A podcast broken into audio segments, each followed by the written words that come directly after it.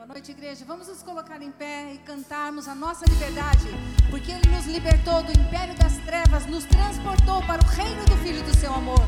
Por isso, com alegria, vamos adorar ao Senhor, aquele que nos deu a libertação e tirou os grilhões das nossas vidas. Aleluia. Onde estava meu coração?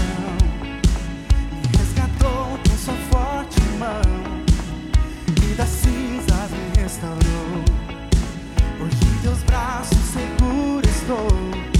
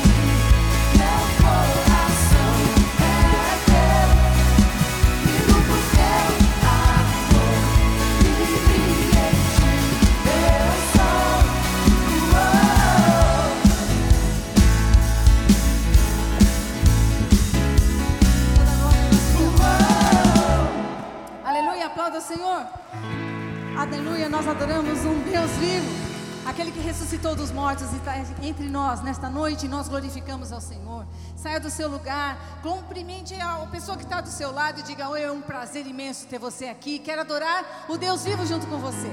É uma honra servir a esse Deus, é um privilégio estar na sua presença. Bendito seja o nome do Senhor, porque nós cantamos a um Deus vivo. E Ele está no meio de nós, Ele está dentro de nós, Ele habita dentro de nós e enche as nossas vidas com o seu poder. Que esta graça esteja sendo inundada nas nossas vidas, em nome de Jesus. Amém? Amém? Você pode aplaudir a Jesus vivo?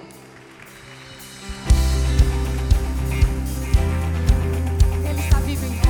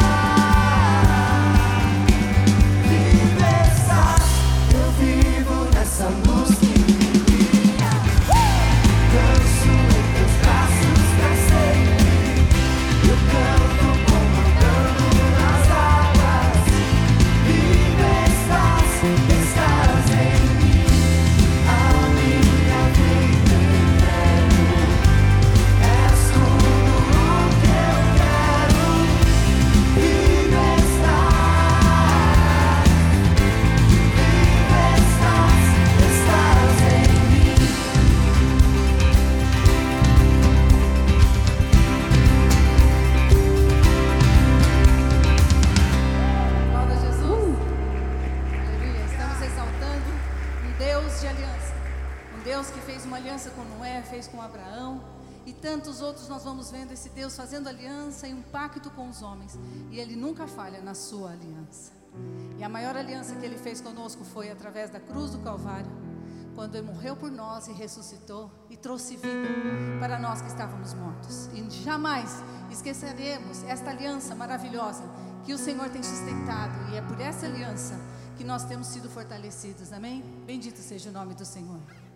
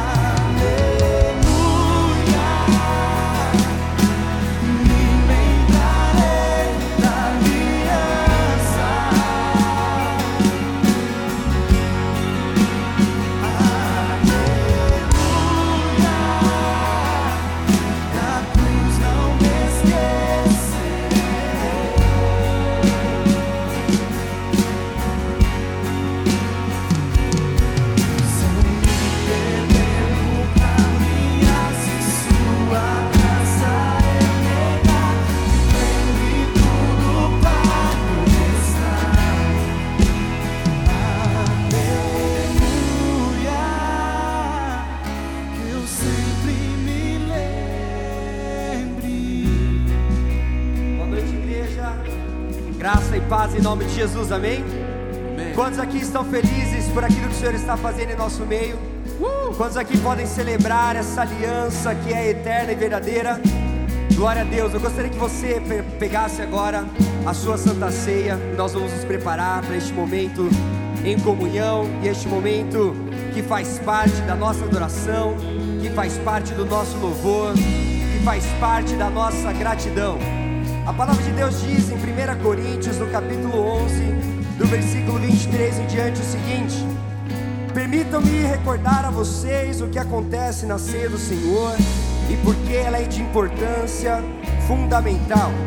Recebi instruções do próprio Senhor e as transmiti a vocês. O Senhor Jesus, na noite em que foi traído, tomou o pão, depois de dar graças, ele o partiu e disse: Isto é o meu corpo, partido por vocês. Façam isso para se lembrarem de mim. Depois da ceia, ele fez o mesmo com o cálice. Este é o cálice, é o meu sangue, minha nova aliança com vocês. Toda vez que beberem deste cálice, lembrem-se de mim.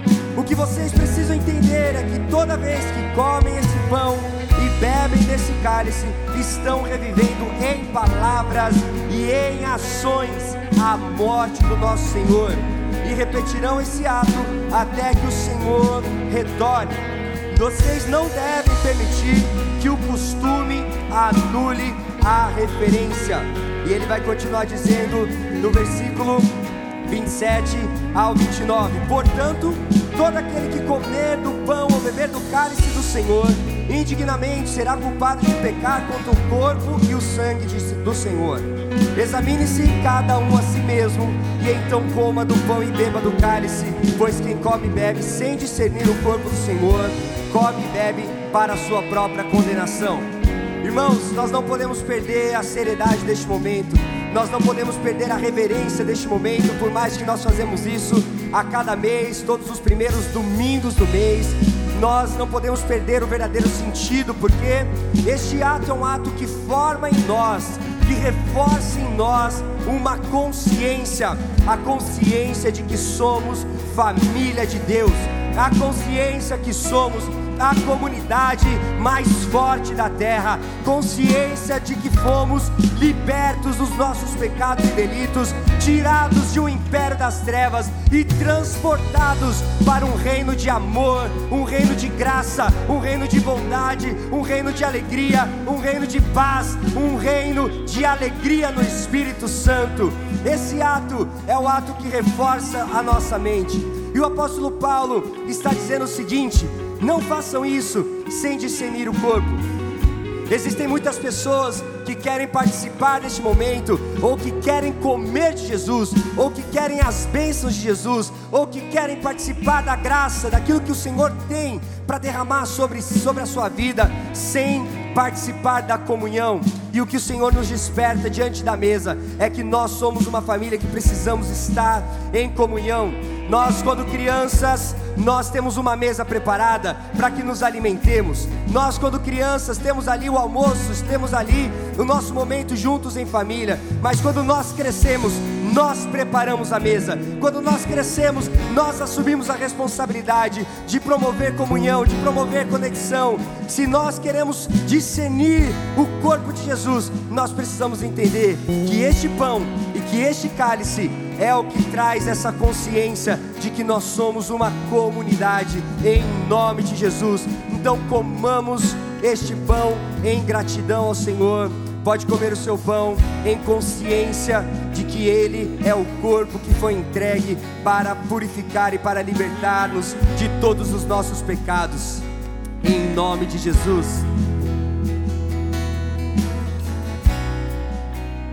Assim também fazemos com esse cálice. No momento ainda nós não podemos é, trocar o cálice uns com os outros, mas esse tempo já está terminando. Mas eu gostaria que nós pudéssemos levantar o nosso cálice e juntos declararmos: Eu renovo a minha aliança com vocês, meus irmãos. Vamos dizer isso? Eu renovo minha aliança com vocês, meus irmãos. E bebemos desse cálice que purifica e nos santifica de todo pecado. Façam isso em memória de Jesus.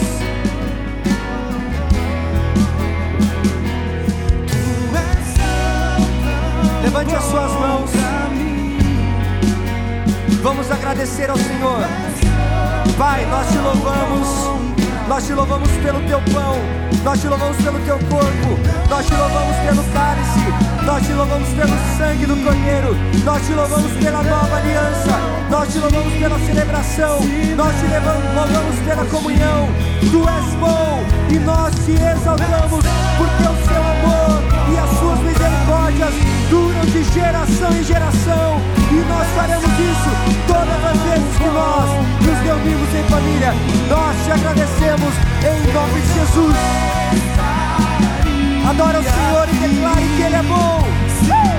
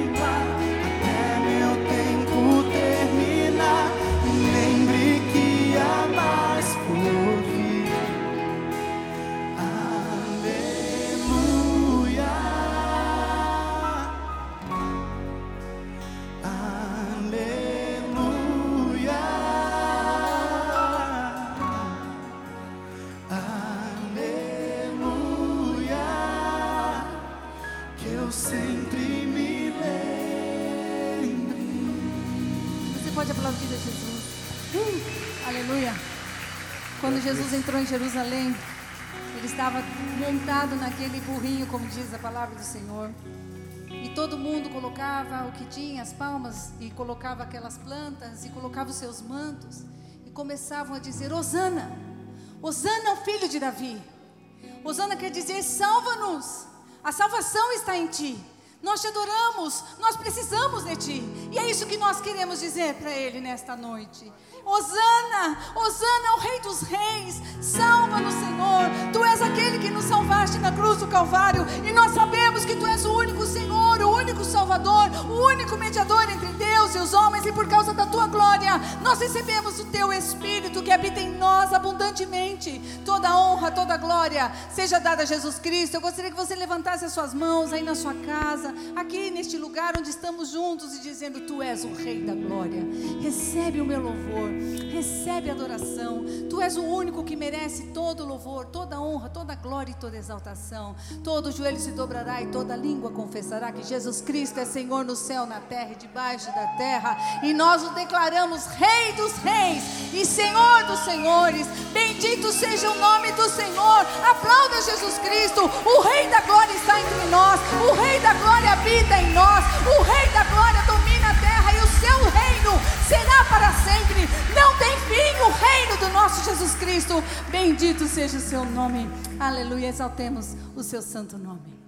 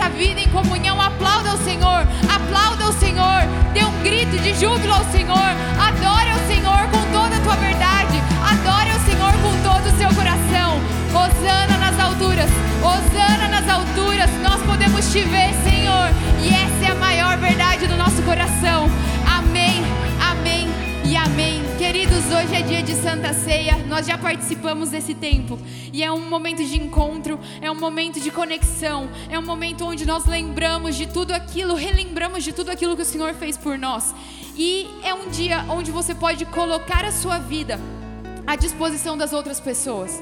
E hoje nós não vamos orar por coisas especificamente, por pedidos específicos, mas eu quero que você erga suas mãos e eu te convido a orar pelas pessoas que têm enfrentado necessidades, a orar pelas pessoas que estão enfermas, a orar pelas pessoas que têm sofrido dificuldades nas relações familiares, nos seus empregos. Em nome de Jesus, Senhor, nós estamos aqui e nós colocamos a tua igreja diante de ti, nós colocamos essa igreja diante tu, das tuas mãos. Nós sabemos que o Senhor é aquele que cuida dos seus filhos, nós sabemos que o Senhor é aquele que dá o melhor para os seus filhos, e por mais que muitas vezes a gente não entenda teu, as tuas verdades, nós não entendamos aquilo que o Senhor faz, nós confiamos em quem tu és e naquilo que o Senhor faz por nós, Senhor. Nós clamamos por cada vida que está enferma, por cada pessoa que tem enfrentado dificuldades, problemas financeiros, problemas no casamento, problemas entre os pais e os filhos, Senhor, em nome de Jesus, que a tua poderosa mão atinja essas pessoas, que o teu sangue que cura, o teu sangue que restaura, possa curar as vidas, libertar pessoas em nome de Jesus. Nós colocamos aqui também, Senhor, diante de ti, o nome em nosso pensamento de todas as pessoas que precisam ser salvas pelo teu amor. Em nome de Jesus, comece a falar para o Senhor agora: Senhor, tal pessoa, tal pessoa, tal irmão, parente precisa conhecer o teu amor. Coloque essas pessoas diante do Senhor. Coloque todos os dias e faça isso agora em especial. Diga, Senhor, eu entrego essas pessoas nas suas mãos. Que nós possamos ser fonte de amor para essas pessoas. Que nós possamos transmitir a tua verdade para essas pessoas. Em nome de Jesus. Em nome de Jesus. E nós te agradecemos, Senhor. Nós te agradecemos porque o Senhor é aquele que cuida de nós. Nós te agradecemos porque o Senhor é aquele que traz o consolo. Nós te agradecemos porque o Senhor é aquele que envia pessoas para nos amar. Nós te agradecemos porque o Senhor é aquele que cuida dos seus filhos em todas as situações. Nós te agradecemos pelos empregos que tens pelas portas que têm sido abertas, pelas famílias que têm sido cuidadas, pelas pessoas que têm sido curadas, em nome de Jesus. Nós te agradecemos, Senhor, que o nosso coração possa render graças a Ti todos os dias, porque o Senhor é bom, porque o Senhor nos ama e não há nada melhor do que confiar no Teu amor. Em nome de Jesus, amém. Sejam todos bem-vindos a mais um culto da Igreja Ágape. Você que está online nos assistindo também, seja muito bem-vindo. É um grande prazer ter vocês conosco nesta noite. E, em especial, eu gostaria de saber se há alguém nos visitando hoje pela primeira vez. Se tivesse, eu gostaria que fizesse um sinal com as mãos. Tem alguém nos visitando hoje? Temos convidados ali, aqui, sejam muito bem-vindos. Tem mais alguém que eu não identifiquei aqui no fundo? Aqui também, sejam bem-vindos, Deus abençoe. É, nós ficamos muito felizes com a presença de vocês, principalmente dos convidados aqui na frente também. Sejam bem-vindos. Que o Senhor possa abençoar a vida de vocês, que vocês possam se sentir à vontade em nosso meio. E eu gostaria de pedir que no final, após o culto, que vocês passassem ali na frente, deixassem, se identificassem, deixassem o nome para que a gente pudesse conhecer melhor vocês, orar por vocês. Vocês que também estão online, também se identifica aí no chat para a gente, deixa seu nome, seu contato, para que a gente possa entrar em contato com vocês, tá bom? E nós vamos dar alguns recadinhos, não é verdade, Fer? Isso aí, boa noite, igreja. Boa noite. Nós temos um final de mês muito recheado de eventos para vocês aí. Na sexta-feira, dia 26 do 11, nós temos o Agape Homens é, a partir das 20 horas aqui no salão da igreja ao lado, inscrições na central de conexões, e também para as mulheres, né, Lê? Sim, e no outro dia, no sábado, a partir das 17 horas, nós temos o encontro das mulheres. Então eu convido você, mulher, a participar desse momento, que é um tempo muito importante, um momento muito especial. Também as inscrições precisam ser feitas através é, da central de conexão. Outro recadinho rapidinho que eu vou dar para vocês é para vocês pais de crianças de seis meses até dois anos. Então, a partir de hoje, nós estamos com o nosso berçário de volta. Então, você que tem criança de seis meses até dois anos de idade, após o louvor, nós estamos, a equipe está esperando vocês aqui na igreja ao lado, onde fica o Agape Kids, tá bom? Fer. Também temos no dia 28, que é o domingo, na parte da manhã, é, como dia de doar. Eu quero explicar rapidamente para vocês. O dia de doar é um evento internacional que foi instituído após o dia de ações de graça nos Estados Unidos. Então é a primeira terça-feira após o dia de ações de graça, onde as pessoas é, contribuem com atos de generosidade em várias áreas. E o que nós fizemos aqui, a igreja, junto com várias é, assessorias de treinamento da cidade, nós nos unimos para fazer um treinão solidário, uma corrida, uma caminhada para a igreja, no domingo, dia 28. Então lembre-se só, sexta-feira tem o Agape Homens, a partir das 20 horas. Depois, nas, no sábado, a partir das 17, Agape Mulheres. E no domingo de manhã, a partir das 7 horas da manhã, nós temos esse Agape junto, somos Agape ali junto com o dia de doar ali na, na frente do, do Alphaville, do condomínio Alphaville. E o que você precisa levar? Um litro de leite ou mais, uma caixa, aquilo que você quiser, para participar desse dia de doar junto com a gente. Então a gente convida vocês no domingo, dia 28 do 11, a partir das 7 horas, lá na frente do Alphaville, todos nós encaminhados junto com a igreja, junto com toda essa equipe de assessoria da cidade. Muito obrigado e boa noite, bom culto a todos vocês. Boa noite, igreja. Deu todos um bom culto. Obrigada. Queridos, nesta noite, celebrando a vida de Jesus, nós também gostaríamos de nos compadecer com duas famílias que perderam entes queridos. A Viviane, que nós tivemos o grande privilégio de saber que o Wagner confessou Jesus Cristo como Senhor e Salvador da sua vida e já está com Jesus. Bendito seja o nome do Senhor. Que o Senhor sustente a sua vida e sua família, querida. E como igreja também, ah, estamos anunciando essa partida da Rita, nossa irmã tão querida, sempre trabalhando, desde quando nós chegamos aqui, conhecendo ela pequenininha, numa fidelidade, numa vida cristã, uma mulher maravilhosa. E aprove ao Senhor levá-la para si. E nós sentimos muito a partida, mas também sentimos muita alegria de sabermos que é um tempo momentâneo de separação. Porque, como a palavra de Deus nos garante, quem ouve as palavras de Jesus e crê em Deus, tem a vida eterna. Não entra em juízo, mas passou da morte para a vida. Então, a verdadeira vida os nossos irmãos estão vivendo agora lá no céu, na eternidade, com o nosso Senhor, contemplando a Jesus e toda a beleza do nosso Pai, na comunhão do Espírito, e nós louvamos a Deus por essa certeza que nós temos. É um grande privilégio nós entendermos o que a palavra de Deus diz para nós. Este é um momento muito especial, é um momento que nós fazemos a nossa entrega ao Senhor e a nossa adoração. Dízimos, ofertas e primícias. Na verdade, primícias, conforme diz a Bíblia, iniciou com primícia, depois dízimos e ofertas. E nós sabemos que esta esta ordem que o Senhor deixou é um mandamento muito especial para as nossas vidas. E ele não é assim algo opcional. É um mandamento do Senhor. Ele diz: trazei todos os dízimos à casa do tesouro. Trazei. 10% é meu, pertence a mim. E isso é um grande privilégio porque o Senhor não precisa de dinheiro, mas nós precisamos que o nosso dinheiro seja guardado pelo Senhor. E a maneira de nós abençoarmos e consagrarmos os nossos bens é quando nós entendemos este grande privilégio, que é o privilégio de devolver a Deus aquilo que lhe pertence. Ah, que coisa extraordinária. As ofertas também é algo que fala da nossa gratidão. Então, trazei os dízimos e ofertas. E o Senhor diz: Olha, quem não faz isso me rouba. Eu fico assustada quando eu leio esse texto, porque ele é muito forte. E nós temos uma grande dificuldade de lidar com o dinheiro e não entendemos muitas vezes isso. E as primícias é uma outra ordem que o Senhor deixou. Honra ao Senhor com as primícias de toda a tua renda. Oferta deve ser em amor, quanto você desejar. O dízimo ele estabeleceu 10%. As primícias ele disse, só um dia do seu trabalho você oferece a mim. Porque um representa a entrega do filho, todas, dízimo, oferta e primícia, todas as ações nós estamos glorificando a Jesus, porque assim nós vemos na palavra de Deus.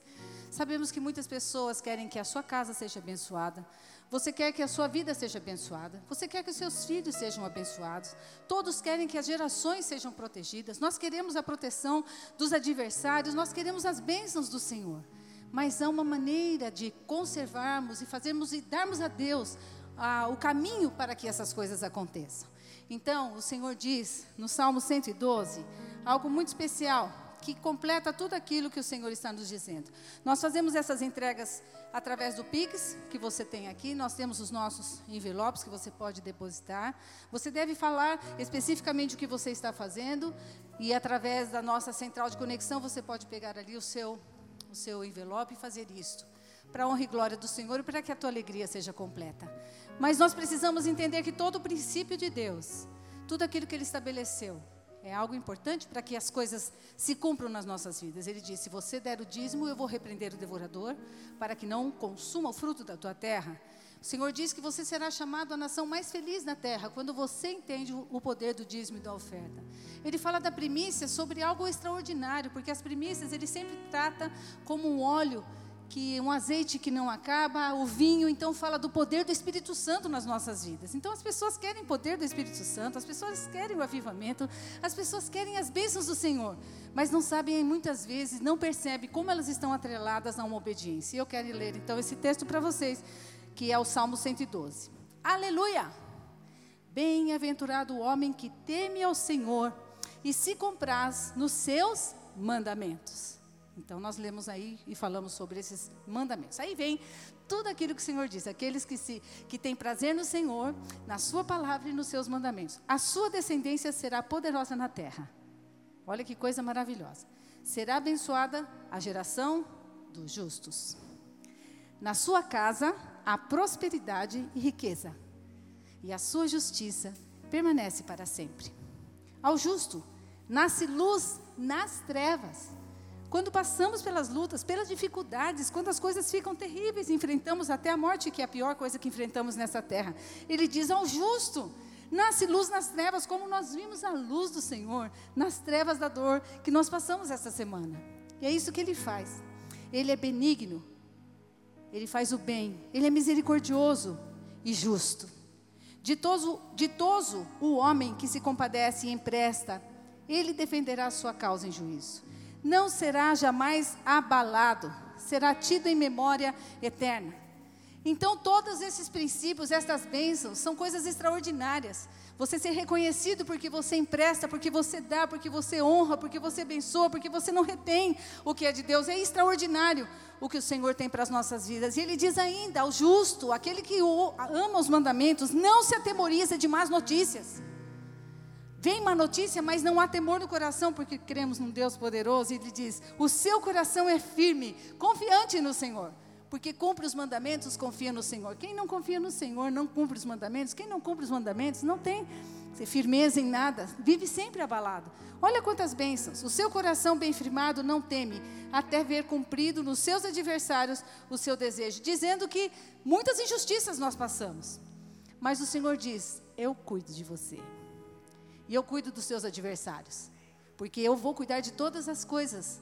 E você não precisa se revidar e nem se preocupar, porque eu faço isso. Ele diz: distribui, dá aos pobres, e a sua justiça permanece para sempre, o seu poder se exaltará em glória.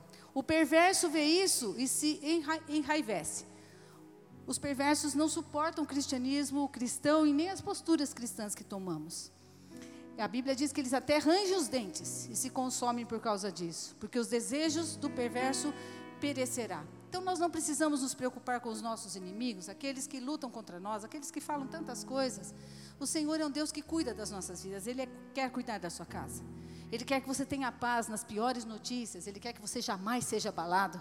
Ele quer que você não tema más notícias. É isso que Ele quer. Ele quer que a tua geração seja próspera, seja reconhecida. Você não quer os seus filhos salvos? Veja por que, que eles não estão salvos. Dá uma revisada na sua vida. Porque há um princípio que precisa ser cumprido. Então, gente, é um privilégio aqueles que escutam este ensinamento. Eu louvo a Jesus porque eu aprendi esse ensinamento na minha vida. Eu pratico isso e eu posso ver todas essas bênçãos na minha casa, na minha família, na nossa casa, na nossa família. Amém? Que o Senhor te abençoe poderosamente você possa ser impactado com essa palavra. Que o Espírito Santo, que convence a gente do pecado, da justiça e do juízo, Ele que nos convence de todas as coisas, possa trazer essa compreensão para o teu coração, para você entender o grande privilégio de servir ao Senhor com aquilo que Ele nos tem dado, que é o dinheiro e os recursos. Pai querido, nós te agradecemos por esta noite, por esta noite festiva onde celebramos a tua vida, Jesus a tua vida maravilhosa que está no nosso meio, que habita entre nós. Obrigado por cada um daqueles que estão aqui por cada um daqueles, ó Pai, que mesmo com seus corações entristecidos, vieram a este culto. Abençoe poderosamente o coração da família da Rita, da Viviane e seu filho, em nome de Jesus. E todos quantos estão aqui nos visitando sejam profundamente impactados com a tua palavra, e especialmente, ó Pai, com este entendimento a respeito daquilo que o Senhor quer nos dar, aquilo que o Senhor quer fazer nas nossas vidas. Ajuda-nos a compreender isso. Derrama do teu poder e da tua graça. Recebe aqueles, ó Pai, que já estão fazendo isso, que têm feito, que continuam fazendo, que eles possam ver esta bênção bênção em nome de Jesus nas suas casas e aqueles que ainda não viram possam começar a ver por, por este ensinamento que o Senhor nos dá. Toda honra, glória e louvor seja dada ao teu nome. Nós te agradecemos em nome de Jesus. Amém.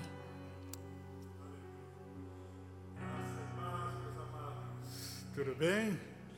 Como é impressionante essa, essa presença de Deus na vida das pessoas, que mesmo em meio ao, a dor mais intensa e conhecida da humanidade, ela vence tudo isso e vem para um culto de louvor e de adoração. Grande testemunho da família, das famílias é, ilutadas, a quem nós nos associamos e carregamos as cargas uns dos outros. Deus abençoe nossos queridos convidados dessa noite, aqueles que estão chegando, sejam muito bem-vindos. Queremos oferecer a você um aconchego e, e abrir as portas do nosso coração para uma verdadeira conexão. Muito bem-vindos. Esperamos que vocês se sintam muito bem em nosso meio e faça parte e deseje fazer parte desta família que é a família do amor. A benção enorme estarmos aqui mais uma vez à mesa com o Pai. Hoje nós tivemos aí uma é, mudança na, na, na, participação da ceia. A ceia hoje aconteceu em meio ao momento de louvor e de adoração. E talvez alguns não tenham chegado e participado desse tempo. E eu estava pensando, falei, poxa, essa, a, o arrebatamento vai ser meio que desse jeito. O cara vai chegar e falar, perdi alguma coisa? Falei, tá bom, como experiência é, nesse sentido, para nos alertar aos horários e à participação e ao envolvimento e nos deixar assim espertos, né? É, mas é, você que não teve essa oportunidade de participar por alguma razão, participe, pode, pode participar e nós os recebemos nessa comunhão e, e estamos conectados e é, assim, firmes nessa disposição de partilha, de tê-los conosco e nos entregarmos a você. Você é parte dessa mesa, seja muito bem-vindo sempre. Como nós fazemos a cada início do mês, nós introduzimos aqui um novo tema para as nossas reflexões, né? E também aprendizado a fim de que Cristo seja formado em nós pelo operar do Espírito Santo em nossos corações. Então, nós trabalhamos esse tema e durante todo o mês a gente vai alimentando essa, essa condição como alimento de fato e somos transformados e formados à imagem de Cristo, porque esse é o propósito de cada encontro, nós nos expormos a um trabalho do Espírito Santo de Deus para que sejamos cada vez mais parecidos com Ele. E hoje a palavra tem tudo a ver com essa realidade. Esse mês nós vamos falar sobre gratidão e ação, a, a, a ação de graças. E, e a gente precisa entender isso, porque às vezes a gratidão a gente vai, vai diminuindo tanto o valor e assim a, a importância da gratidão na vida da gente, e a gente vai às vezes é, diminuindo essa, esse valor e vai transformando a gratidão em coisa muito rasa. E eu queria trazer para você nesse mês e a partir de hoje a relevância de um coração grato e aonde é que a gratidão ela encontra verdadeiro sentido e ela encontra a verdadeira é, significação, tanto para o coração de Deus como para as nossas vidas. A gratidão é um ato muito maior do que simplesmente você usar palavras para agradecer algo que você recebeu. Mas começa por aí. E não há nada mais bonito numa família, e nós somos uma família, do que esse espírito de gratidão presente no, nos corações dos filhos. Né? Eu não sei se é assim na sua casa, mas na minha casa, desde muito cedo, a Thelma foi ensinando os nossos filhos a serem gratos por tudo. Gratos por tudo. E, e até hoje, por exemplo, ninguém se levanta da mesa sem expressar gratidão a mim pelo alimento partilhado, inclusive os netinhos. Então é obrigado papai, obrigado mamãe, obrigado vovô. Hoje eu saí da mesa um pouco uh, mais cedo porque eu precisava de um tempo para para descansar, mas logo o meu celular começou a receber ali dos filhos ah, as expressões. Pai, estão indo, muito obrigado, obrigado pelo almoço, foi maravilhoso, foi completo, estava muito delicioso, tal, tal, tal. Sempre é assim. E sabe, não é só a educação. É, aquilo produz na minha alma um nível de realização inexplicável. É uma sensação assim de que você é, cumpriu uma etapa, você supriu, você proveu, porque é, isso está no coração do pai, né? faz parte do papel do pai a provisão. Então, é, lá a gente já tem um monte de pai né, na, na família, mas que delícia você sentir que você está cumprindo o teu papel, você está caminhando e as pessoas estão ali sendo a, a, felicitadas, alegres, estão felizes por aquilo que você está proporcionando. Não há nada mais, mais realizador do que essa sensação para um coração de pai. Então eu não tenho dúvida, a menor dúvida, de que esse sentimento está presente também no coração do Pai Celestial, em relação a nós, os seus filhos. Inclusive, o apóstolo Paulo nos instrui muito fortemente a isso. Lá uh, na sua carta aos Colossenses, capítulo 3, verso 15, ele diz: Sede agradecidos. E dos versos, 20, dos versos 6 em diante, ele vai dizer: habite ricamente em vós a palavra de Cristo, instruí-vos e aconselhai-vos mutuamente em toda sabedoria, louvando a Deus com salmos, hinos, cânticos espirituais, com gratidão em vosso coração. E tudo o que fizerdes, seja em palavra, seja em ação, fazei-o em nome do Senhor Jesus, dando por ele graças a Deus Pai.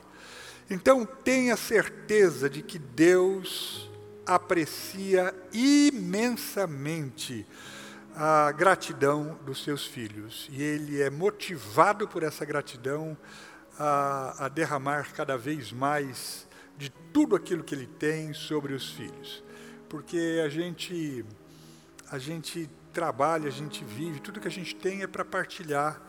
É, e essa partilha começa em casa, começa com os filhos e com os netos ainda é mais. eu estava conversando com uma pessoa na frente de uma loja e ele estava lá falando dos netos e tal, falou assim, ah, como neto é tudo na vida da gente, porque é, a gente não podia fazer tanto para os filhos, agora a gente tem condições melhores, a gente tem mais tempo e a gente se derrama para os netos. Falei, cara, é assim mesmo, agora a gente só, a gente só vive para alegrar, para alegrar neto. Né? Então é coisa boa. Mas neto é, é pai duas vezes, vô, pai duas vezes. E essa, e essa disposição, quando a gente, a gente, encontra muito maior motivação, é assim, não é?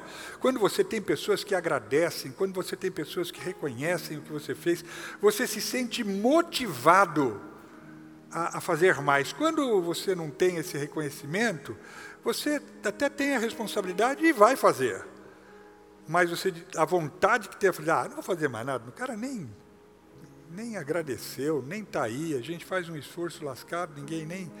Cara nem, nem, nem obrigado fala. É horrível, é horrível. Então a gente precisa entender esses trâmites aí que envolvem a gratidão e onde ela deve desembocar. Aqui no Brasil, infelizmente, nós não temos o dia de ação de graças. Mas nos Estados Unidos, um dos principais feriados nacional nacionais, que é comemorado agora, inclusive no mês de novembro, é o Dia de Ação de Graças. E essa data, ela expressa uma gratidão por todas as coisas boas que aconteceram ao longo do ano. É, originalmente, a data, ela decorria é, depois, né, após a época das colheitas, justamente para agradecer a fartura da produção agrícola. Por isso que as famílias se reúnem lá nesse período em comemoração, manifestando essa comemoração, essa gratidão, uh, ali partilhando né, um carinho que elas demonstram de uns para com os outros, elas se convidam para jantares, para almoços, para reuniões, e ali então existe um ato de partilha com as pessoas convidadas e um agradecimento juntos, especialmente a Deus. É lindo esse, esse momento. E esse é o espírito que deveria envolver profundamente a igreja, a família de Deus gratidão seguida de ação de graças. E é sobre isso que nós vamos conversar todo esse mês, com o intuito de nós criarmos em comunidade é, uma mentalidade de gratidão seguida de ação de graças. Então tenha isso em mente.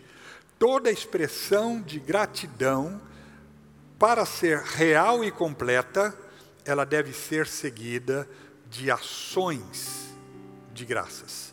Vamos repetir isso juntos? Toda expressão de gratidão, para ser real e completa, ela deve ser seguida de graças. Amém? E aí a primeira coisa que eu queria levá-los a pensar é que dar graças é diferente de ação de graças. E Davi, que é uma referência de, de adorador, né? É, ele, é ele que nos ensina isso. E ele, o Salmo 116 é um salmo que especificamente tem o tema como título Salmos de Ações de Graças. E, e ali Davi começa com expressões de gratidão e de louvor. E ele vai decorrendo ali, falando sobre as realidades de que, daquilo que Deus tem feito, e ele vai dizendo expressões de gratidão, né, de louvor. Amo o Senhor, diz compassivo e justo é o Senhor, o nosso Deus é misericordioso, o nosso Deus é generoso. E ele vai relatando os feitos de Deus a favor do seu povo e vai revelando com as suas palavras profunda gratidão e reconhecimento. Mas ele não fica só nas palavras de louvor. Num dado momento, ele se questiona e ele diz que darei ao Senhor por todos os seus benefícios para comigo. E, e aí ele toma uma decisão, que é uma decisão de ação. Ele decide que vai realizar, além de palavras, uma ação de graças. E ele diz: oferecer-te-ei sacrifícios de louvor, de graças, e invocarei o nome do Senhor, e cumprirei os meus votos ao Senhor, na presença de todo o seu povo, nos átrios da casa do Senhor, no meio de ti, ó Jerusalém. E é justamente a ação que ele agora vai desenvolver é que vai dar verdadeiro, real sentido ao seu aleluia. Então, geralmente as pessoas dizem aleluia e tchau e benção. Mas Davi disse que o que vai dar essa é, consistência, base, fundamento, e quando o seu aleluia for um aleluia verdadeiro, real, é porque esse aleluia está também comprometido com uma decisão de ação de graças. Amém? Jesus nos deu exemplo disso. Nos deu exemplo disso. Tudo que lhe vinha às mãos, Jesus agradecia o Pai. E imediatamente ele realizava uma ação de graças. O que, que ele fazia? Repartia. Então, é, a gente conclui que uma igreja agradecida é uma igreja tomada de ações de graças. Ficou claro isso para os irmãos? Amém? Ah, que palavras são autenticadas por ações? É isso? Esse é, é o que eu queria transmitir num primeiro momento. Palavras são autenticadas por ações. Bom, tendo entendido isso, eu quero aprofundar o nosso nossa compreensão sobre ações, sobre a ação de graças e aumentar aí a nossa percepção sobre isso. Então, aí eu quero afirmar o seguinte: que a verdadeira ação de graças constitui-se em viver ações de Cristo. Vamos repetir isso juntos? Vamos lá a verdadeira ação de graças constitui-se em viver ações de Cristo. Amém? Então vamos pensar nisso. Primeiramente nas ações de Cristo. Qual a principal missão de Jesus na terra? Certamente você dirá: nos salvar. Nós falamos, cantamos sobre salvação agora há pouco aqui. Sim, é, isso faz parte integrante da missão de Cristo. Porém, dentro do, do processo de salvação, Cristo veio fazer duas coisas essenciais: nos revelar o amor do Pai e o seu propósito de vida para os filhos resgatados, e revelar o ser humano que Deus quer que sejamos. Essas duas coisas são essenciais no processo da nossa salvação. Ou seja, Jesus não é o nosso Salvador porque ele veio aqui para nos levar para o céu. Jesus é o nosso Salvador porque ele veio nos mostrar o que que todo filho de Deus faz na terra antes de voltar para o céu. Então, salvação vai culminar com a minha volta ao lar celestial um dia? Claro que sim, mas até lá, a nossa salvação precisa ser desenvolvida. Você sabia disso? A nossa salvação precisa ser desenvolvida. O apóstolo Paulo nos orienta sobre o desenvolvimento da nossa salvação. Filipenses capítulo 2, versos 12 a 16. Ele diz: Assim, pois, amados, amados meus, como sempre obedeceste, não só na minha presença, porém muito mais agora na minha ausência, desenvolvei a vossa salvação com temor e tremor. Olha, não é uma coisa simples, hein? Com temor e tremor, porque Deus é quem efetua tanto querer como realizar, segundo a sua boa vontade. Fazei tudo sem murmuração, nem contendas, para que vos tornais irrepreensíveis e sinceros filhos de Deus, inculpáveis no meio de uma geração pervertida e corrupta, na qual, resplandece, na qual resplandeceis como luzeiros no mundo, preservando a palavra da vida. Então diga assim: resplandeceis como luzeiros no mundo. É assim que a gente vai desenvolvendo a nossa salvação e preservando a palavra da vida cravada em nossos corações e atitudes. Jesus disse em João capítulo 8, 12, sobre si, ele diz: Eu sou a luz do mundo. Mas em seguida, ele faz uma declaração surpreendente a nosso respeito. Ele diz: vocês são a luz do mundo. Assim brilhe intensamente a vossa luz, para que as pessoas vejam as vossas boas obras e glorifiquem a Deus. Então Jesus revela a sua a sua vida, as suas ações e diz: Eu sou a luz do mundo, mas vocês são a luz do mundo vão lá e brilhem intensamente, como eu brilho intensamente. Fazendo como? De que forma? Fazendo com que as pessoas vejam as vossas boas obras. Ou seja, nós somos, ou melhor, somos nós que levaremos as pessoas a dizerem: graças a Deus, graças a Deus, graças a Deus.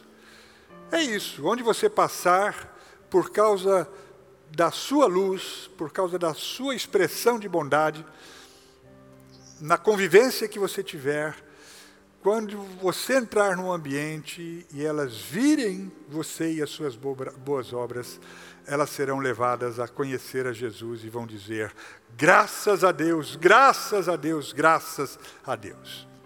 Como é que isso acontece? Me deixando trans transformar em alguém parecido com Cristo. Então veja bem, só há salvação se o meu entendimento é transformado e se eu entendo que eu não sou um ser humano querendo ir para o céu. A salvação está em saber que eu sou um filho de Deus desejando ser como Cristo aqui na terra. Porque a certeza que eu vou para o céu, essa já está garantida pela promessa do Pai. Então eu não vivo querendo ir para o céu. Isso eu já tenho certeza, estou descansado nesse fato, não por causa da, dos méritos que, que eu pensar, pudesse eventualmente pensar que que mereço alguma coisa, bobagem, mas absolutamente por causa dos méritos de Cristo, do amor de Cristo, por causa da cruz, do sofrimento, da, de todo o resgate, de todo o plano que ele desenvolveu, isso está garantido. Então, eu não sou um ser humano querendo ir para o céu, eu sou um filho de Deus desejando ser como Cristo aqui na terra. Eu tenho que transformar o meu entendimento nesta perspectiva. Isso não tem a ver com ser perfeito na, na, na, estética da gente, né? Ser uma pessoa sem falhas, parecer com Cristo, ser como Cristo. É, não tem a ver com ser uma pessoa sem defeitos. Isso tem a ver com tomar uma postura, uma decisão, uma decisão por ação. Veja bem, Jesus é salvação porque ele foi para a cruz. Sem cruz não haveria salvação. E Jesus mostrou que todo filho de Deus também toma a sua cruz. Olha que coisa.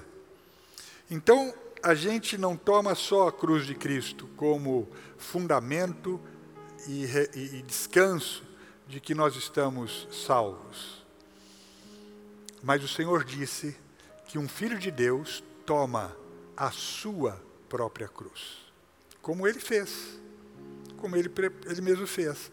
E Jesus mostrou então isso lá em Mateus capítulo 16, verso 24 e 26, dizendo o quê? Disse Jesus aos seus discípulos: Se alguém quer vir após mim, a si mesmo se negue, tome a sua cruz e siga-me. Porquanto quem quiser salvar a sua vida, perdê-la-á. E quem perder a vida por minha causa, achá-la. Então, o que, que a gente conclui desse desafio e dessa palavra de Jesus? Que todo filho de Deus está aqui para se tornar o quê? Um Cristo. Um Cristo. Porque Cristo é aquele que assume a sua cruz. Não é se tornar um Jesus, é se tornar um Cristo. Jesus tomou a cruz e se tornou o Cristo. E ele diz que todo filho de Deus toma a sua cruz. E ao tomar a cruz, nós nos tornamos um Cristo. Não estou falando bobagem, não. E nem estou falando nenhuma heresia.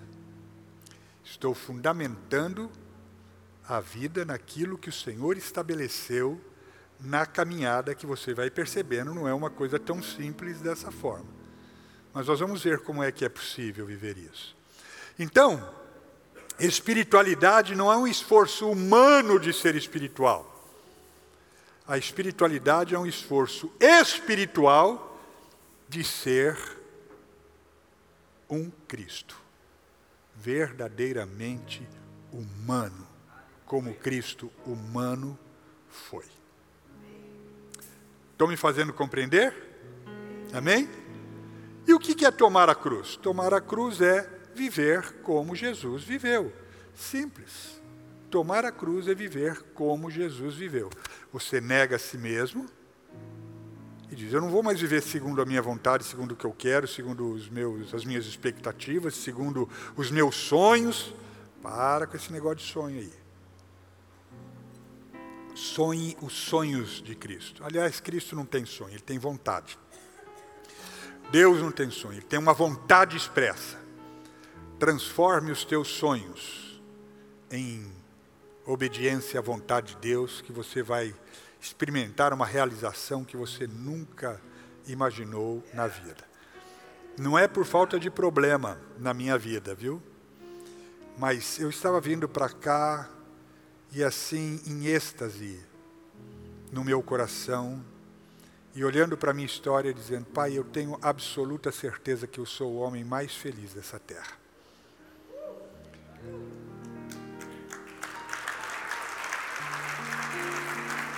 Glória a Deus.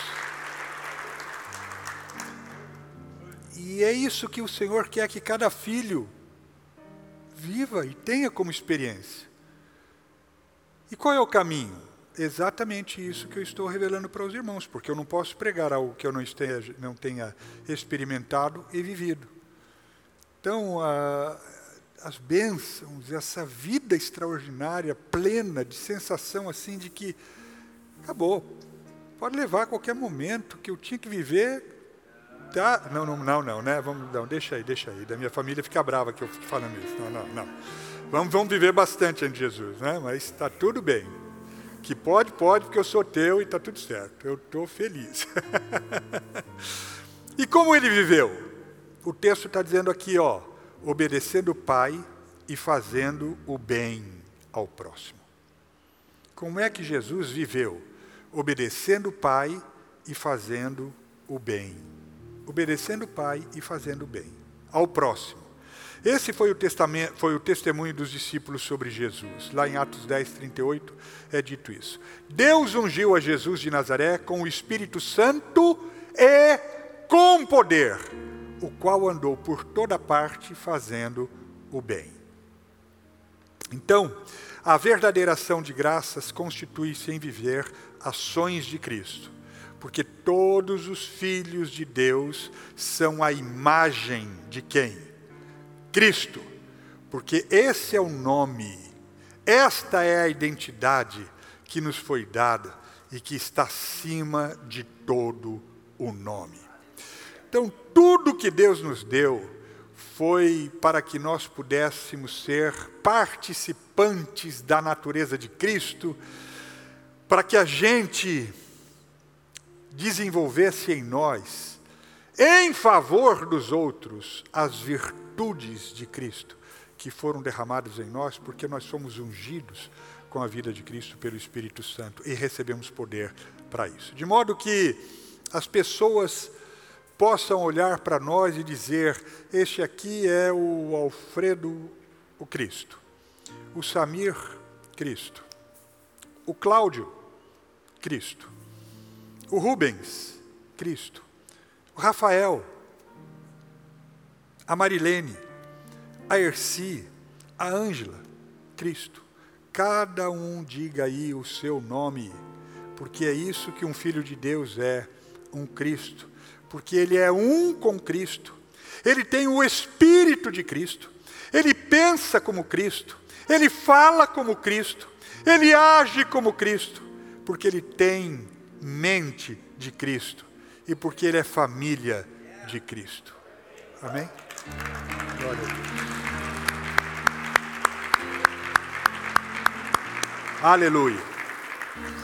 Quando a gente fala isso, eu fico imaginando que a quantidade de gente que não fica assim chocada de escutar isso no coração, dizer, eu, um Cristo? Mas não era para nenhum filho de Deus se chocar com isso, ou estranhar isso. E por que, que a gente se choca? Porque o trabalho do diabo é cegar o entendimento das pessoas de preferência dos filhos de Deus. Mas o Espírito Santo está aqui desvendando as nossas mentes e trazendo revelação, porque ele veio para que você tivesse vida e vida abundante. Então, lembrando, o Pai Eterno espera um profundo espírito de gratidão dos seus filhos. Uma igreja agradecida é uma igreja tomada de ações de graças. Palavras são autenticadas por ações. E não só isto. A verdadeira ação de graças constitui-se em viver ações de Cristo. Isso está claro para você? E a boa notícia é que nesse processo, Deus ungiu você com o Espírito Santo e poder exatamente como fez com o filho Jesus. Jesus afirmou, orando o Pai, lá em João 17, 20, ele disse assim: A mesma glória que me deste, eu dei a eles, para que eles estejam unidos como nós estamos. E aí Jesus profetizou em Atos 1, 8: Recebereis poder ao descer sobre vós o Espírito Santo e sereis minhas testemunhas. Então isso é mais do que uma ordem, isso aqui é isso aqui é uma profecia. É uma profecia. Então preste atenção nisso. O que faz alguém ter condições de dizer que ele está cheio do Espírito Santo é se nele se cumpriu a profecia de Jesus. Como é que alguém pode dizer que recebeu o Espírito Santo em si ou que está cheio do Espírito Santo, se não está sendo testemunha de Jesus em todos os lugares por onde ele passar na terra. E testemunha não é quem dá testemunho, testemunha é um representante. Aliás, a Bíblia usa uma figura de linguagem muito clara para dizer da nossa posição no mundo. Ela diz que nós somos embaixadores de Cristo. Você sabe qual é a função de um embaixador? O embaixador é um, é um funcionário diplomático da mais, do mais alto escalão de um governo. O qual tem como objetivo representar o seu país atuando dentro de outra nação. E o embaixador, ele representa o soberano do país, de modo que ele só se reporta uh, ao, govern ao governante supremo da nação, seja esse governante um presidente ou um rei. E o apóstolo vai dizer isto aos coríntios e a nós. De sorte que somos embaixadores em nome de Cristo, como se Deus agisse por nosso intermédio. Está vendo a coerência? Está vendo como nós estamos aqui entendendo a essência do verdadeiro cristianismo? Como ele deve acontecer? Então fica fácil de entender que a comunidade que não representa Jesus, ela não pode se chamar de comunidade do Espírito Santo, porque a profecia não se cumpre nela. Então, como é que efetivamente a gente representa Cristo no mundo? resplandecendo como luzeiros. Nisto, se, nisto consiste o desenvolvimento da nossa salvação. E não é só a nossa. Isto salvará o mundo. Veja bem, lá em Isaías 9:1, nós lemos uma profecia gloriosa de Isaías que coloca a igreja no processo de salvação da humanidade. Porque Isaías diz assim: mas para a terra que estava aflita, ele está profetizando, não continuará a obscuridade. Deus, nos primeiros tempos, tornou desprezível a terra de Zebulon e a terra de Naphtali. Mas nos últimos tempos, diga, nos últimos tempos, tornará glorioso o caminho do mar além do Jordão, Galiléia dos gentios. Porque o povo que andava em trevas viu grande luz, e aos que viviam na região da sombra da morte resplandeceu-lhes a luz. Quem nos últimos dias, nos últimos tempos, brilhará como luzeiro? Nós, Igreja de Cristo. Isso salvará o mundo. E com isso eu vou encerrando a minha palavra, trazendo sentido à vida de gratidão. O apóstolo João faz uma afirmação extraordinária. Ele diz: A vitória que vence o mundo é a nossa fé. E eu queria falar um pouquinho com você sobre isso. Lá em 1 João 5,4 diz: Todo aquele que é nascido de Deus vence o mundo. E esta é a vitória que vence o mundo, a nossa fé. Então a nossa fé tem um papel aí extraordinário. Pode agradecer, louvado seja Deus.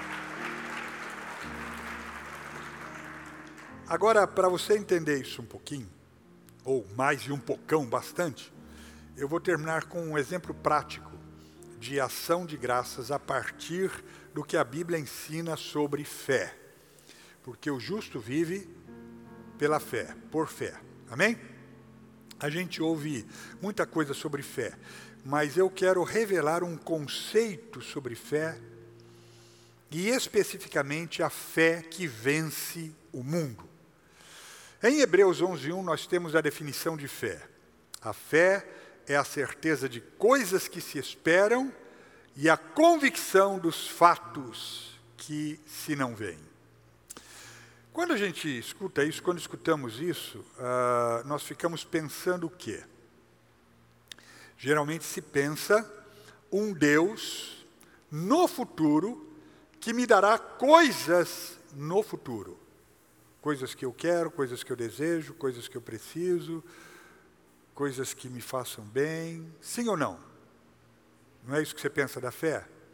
Um Deus no futuro que vai me dar coisas que eu não vejo, que estão no futuro, mas a minha fé em Deus vai trazer essas coisas para a minha vida lá. Por quê? Porque a gente associa a fé a bênçãos. Aquele trem, aquela, aquele carro, aquele container que traz as bênçãos dos céus até nós. Mas deixa eu dizer uma coisa para vocês, eu falo isso sempre, mas eu queria que isso ficasse cravado na sua mente.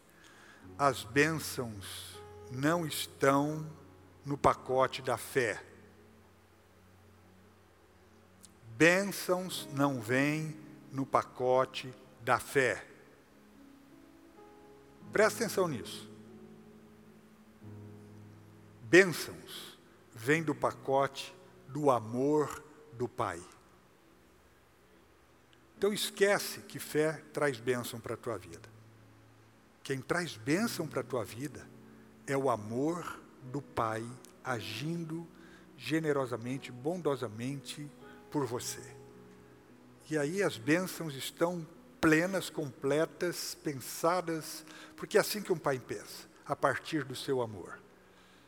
Então, toda bênção que nos atinge vem do coração amoroso do Pai, que não sonega bem algum aos seus filhos.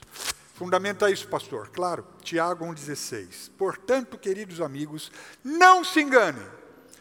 Tudo que recebemos, que é bom e perfeito, só pode vir diretamente do Pai das luzes, que somos nós. Em Deus existe plena firmeza, nele não existe instabilidade. Foi ele que nos trouxe à vida pela palavra da verdade.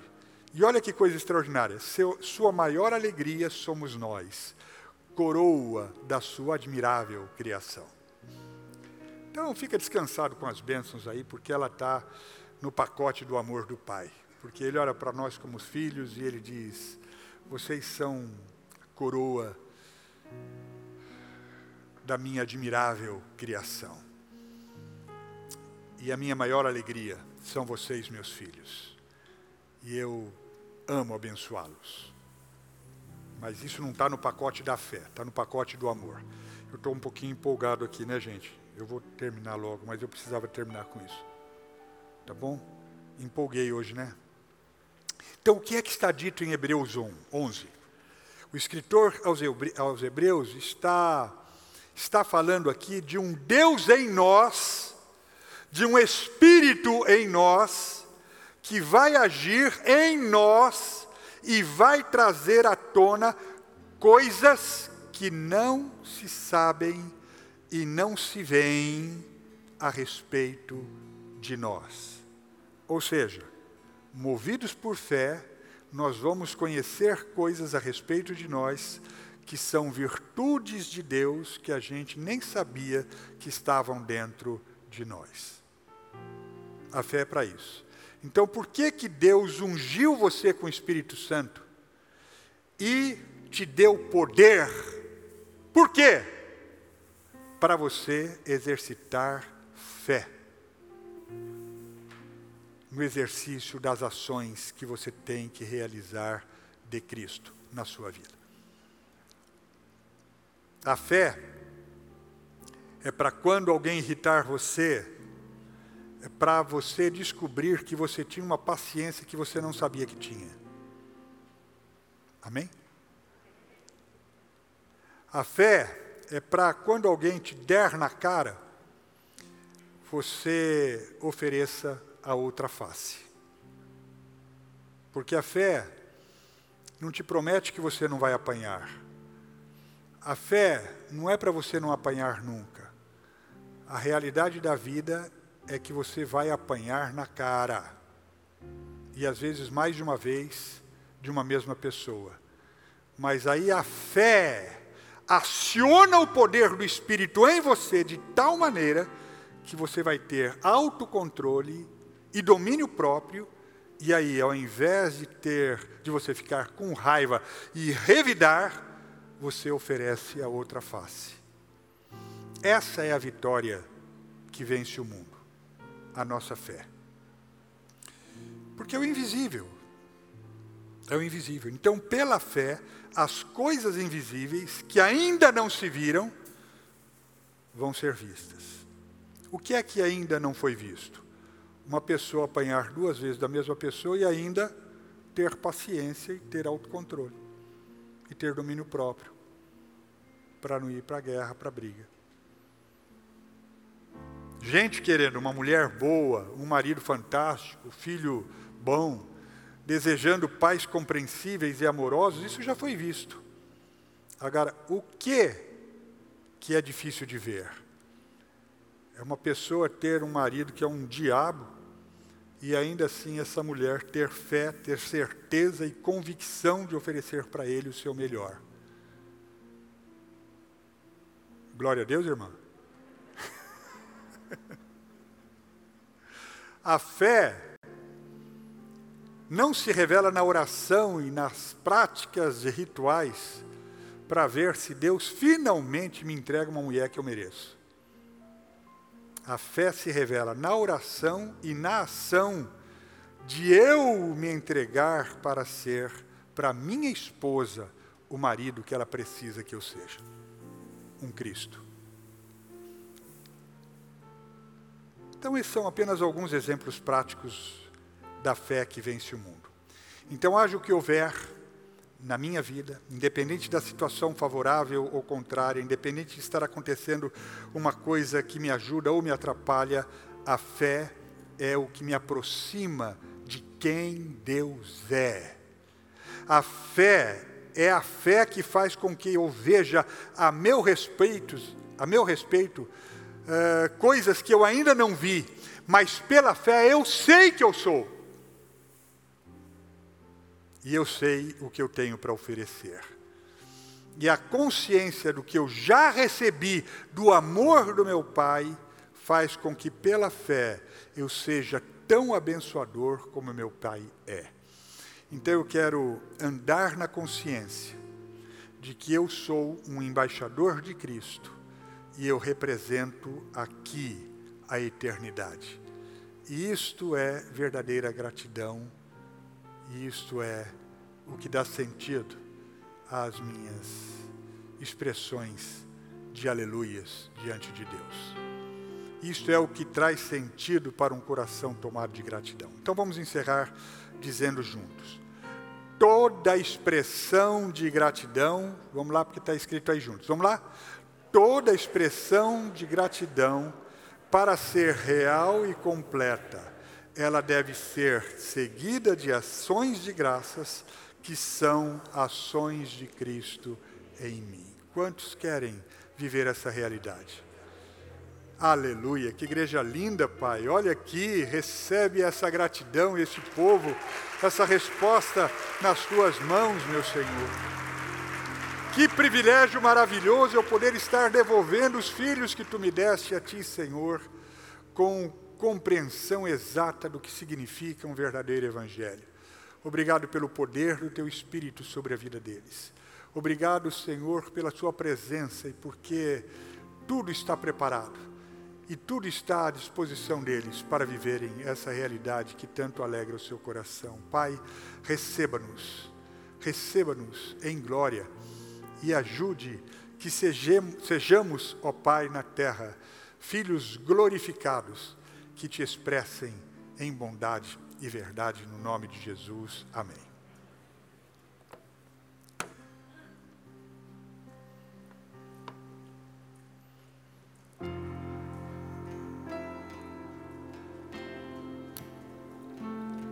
Sei que me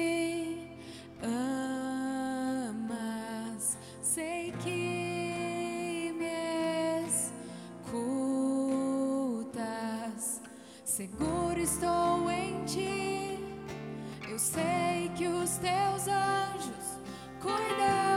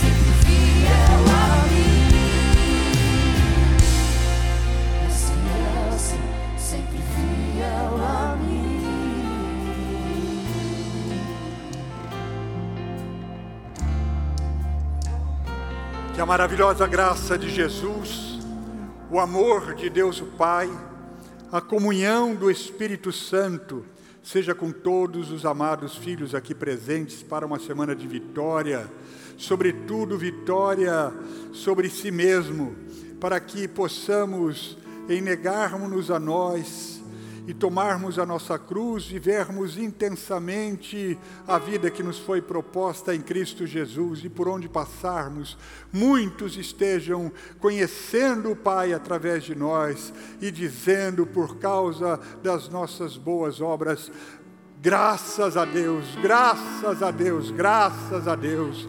Traz, ó Pai, e completa a tua salvação, assim seja na tua nos teus filhos hoje e sempre. Amém, amém e amém. Uma semana de vitória. Deus os abençoe com muita alegria.